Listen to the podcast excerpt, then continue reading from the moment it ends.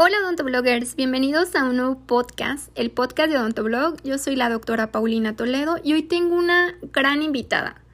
¿Qué digo gran invitada? De súper lujo y de verdad me quedo corta. Es la doctora Mariana Villarroel, que es patóloga bucal, tiene maestría en medicina bucal, maestría en bioética, es especialista en tratamiento del tabaquismo, profesora titular universitaria de la Universidad Central de Venezuela. Ella es la mente atrás de tan famoso Reportes Villarruel, que todo empezó como un blog informativo, que ahí fue donde la empecé a seguir, que es reportesvillarruel.blogspot.com. Aún sigue ahí el blog en el que subía sus casos clínicos, aún sigue subiendo casos clínicos, información de patología bucal. Todos los que nos gusta patología bucal, para, para nosotros es una inspiración porque es una gran persona, es una gran profesionista, es una gran patóloga, es una patóloga conocida tanto internacionalmente como mundialmente. Ha escrito muchísimos artículos, siempre está a la cabeza de la innovación y sus redes sociales son muy informativas, muy no sé, puedes aprender de patología bucal todo el tiempo, sube sus casos clínicos, explica, lo que me encanta de ella es que explica todo con peras y manzanas, siempre está muy actualizada, la verdad, soy súper fan de, de, la doctora Mariana Villarroel y la verdad estoy muy feliz de que esté aquí en Odontoblog. Este, por fin se dieron las agendas, siempre la estuve buscando porque yo soy súper fan, al igual que todos los que me están escuchando, que les gusta la patología, seguro la siguen y les encanta sus casos clínicos, sus videos, sus fotografías, todos los casos que le tocan y todo lo que aprendemos a diario con ella en sus redes sociales. Eh, sigue con su blog, pero mucho de su contenido lo van a encontrar en sus redes sociales, en Facebook, en Instagram, en Twitter. Mm, de todas formas, al final les voy a decir todas sus redes sociales para que las sigan. Se las voy a dejar aquí abajito en la cajita de, información del video o del podcast. Si lo estás viendo en Spotify va a aparecer en la parte de abajo, en, en Apple Podcast, Google Podcast. Si me estás viendo este video, estás escuchándolo en YouTube, lo vas a encontrar en la cajita de información debajo. Ya me alargué muchísimo. Vamos a darle la bienvenida. Nos va a hablar sobre virus del papiloma humano. Vamos con la doctora. Hola, soy Mariana Villarroel y hoy vamos a conversar sobre virus papiloma humano en Odontoblog con nuestra querida Paulina. Es interesante porque el virus papiloma humano es una de las enfermedades o uno de los virus que produce enfermedades bucales que en este momento tienen mucha relevancia porque tiene mucho que ver con cáncer. El virus papiloma humano es un virus ADN de doble cadena y que es un virus bastante frecuente y que eh, tiene como característica que es epiteliotrópico. ¿Eso qué quiere decir? Que tiene mucha afinidad por el tejido epitelial. Y em, efectivamente el tejido epitelial de las mucosas, genitales, bucales y la piel, pues son el, em, lugar eh, de infección más importante de este virus. La vía de transmisión del virus papiloma humano en adultos es la vía sexual. Así que si lo vamos a ver en cavidad bucal, pues corresponde a las relaciones orogenitales la causa de infección en la boca. Sin embargo, la transmisión sexual no es la única vía de contagio.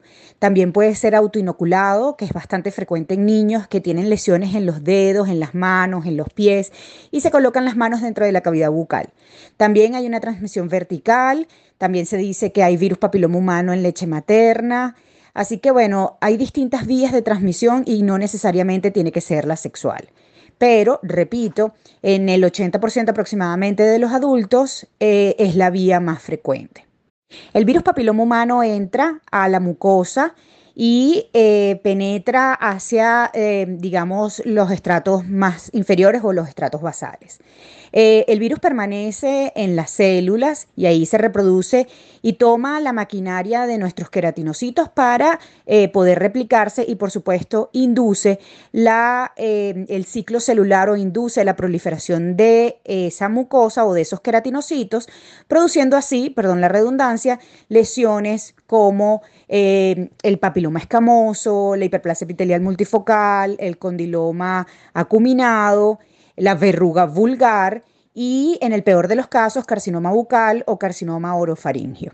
Para que el virus entre a la mucosa bucal, necesita una puerta de entrada. Si una mucosa está intacta, es barrera suficiente para parar la entrada de este virus. Hay algunos factores de riesgo que nos hacen em, más susceptibles a la infección del virus papiloma humano en la cavidad bucal. Uno es el género.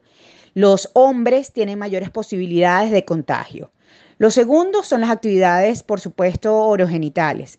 Em, se dice, por ejemplo, que en los hombres, si hay mayor cantidad de parejas sexuales, independientemente si se haga relaciones orogenitales o no, a mayor cantidad de parejas es proporcional la eh, posibilidad de infección en la cavidad bucal. Los pacientes fumadores parecieran ser otro factor de riesgo para la infección en cavidad bucal. Y, por supuesto, actividades sexuales a edades tempranas.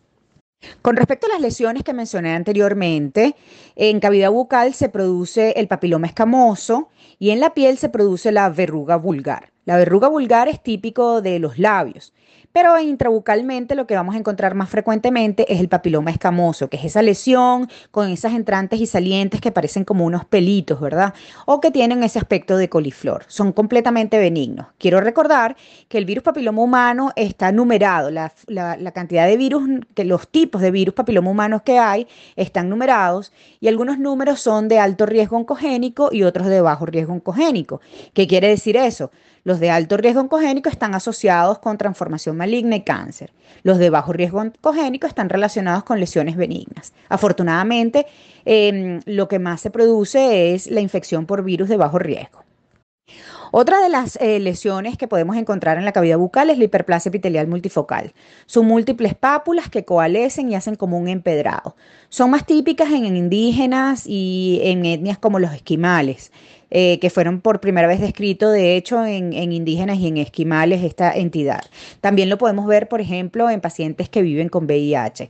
Esta es una lesión en niños y es autolimitada, porque su sistema inmunológico tiene la capacidad de resolver espontáneamente la lesión. Así que bueno, en este caso no hay necesidad de hacer realmente ningún tratamiento. El condiloma combinado es otra de las lesiones producidas por el virus papiloma humano.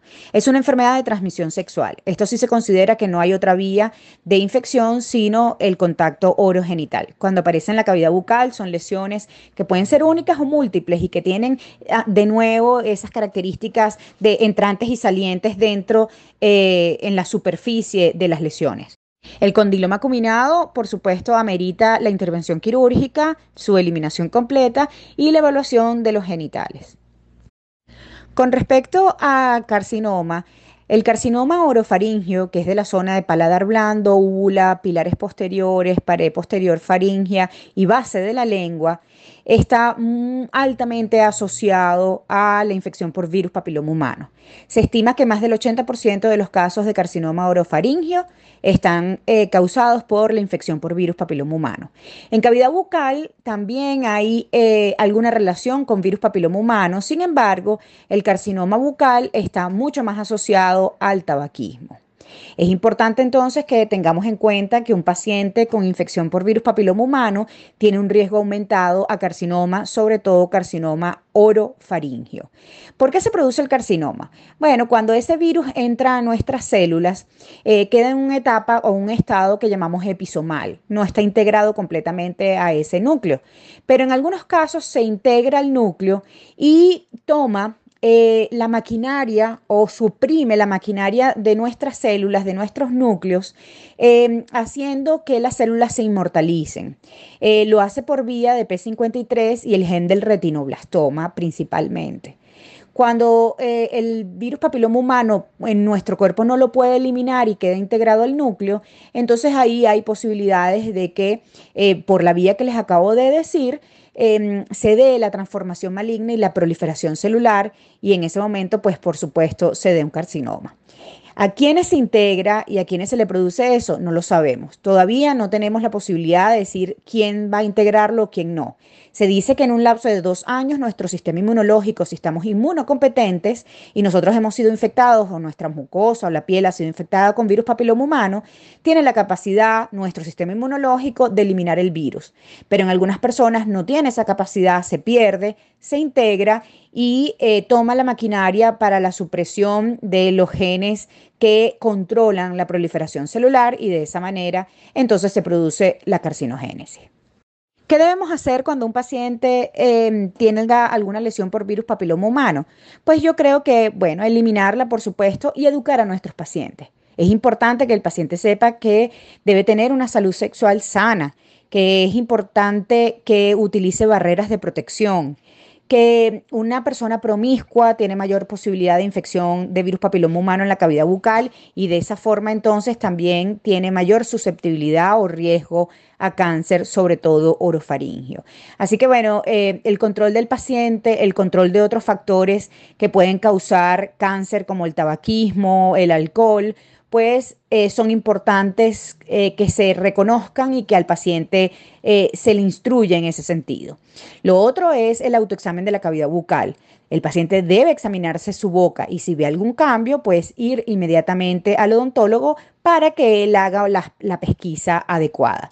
Yo siempre digo, si no es rosado, no es normal. Un abrazo para todos.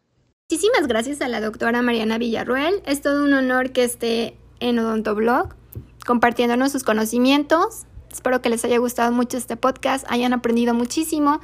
Síganle en sus redes sociales, en Facebook está como Reportes Villarruel, en Instagram arroba Reportes Villarruel y en Twitter arroba Reportes Villa. Para que la sigan en todas sus redes, aprendan mucho y vean muchos casos clínicos de medicina bucal y de patología bucal. No se lo pierdan, síganla y muchísimas gracias de nuevo a la doctora por tomarse el tiempo de colaborar y compartirnos un poquito de lo mucho que sabe. Muchísimas gracias, un abrazo a todos los que nos están escuchando. Síguenos aquí si estás escuchando el podcast. Ponle seguir, si estás en YouTube, suscríbete y nos vemos hasta un próximo video. Abrazo a todos, bye.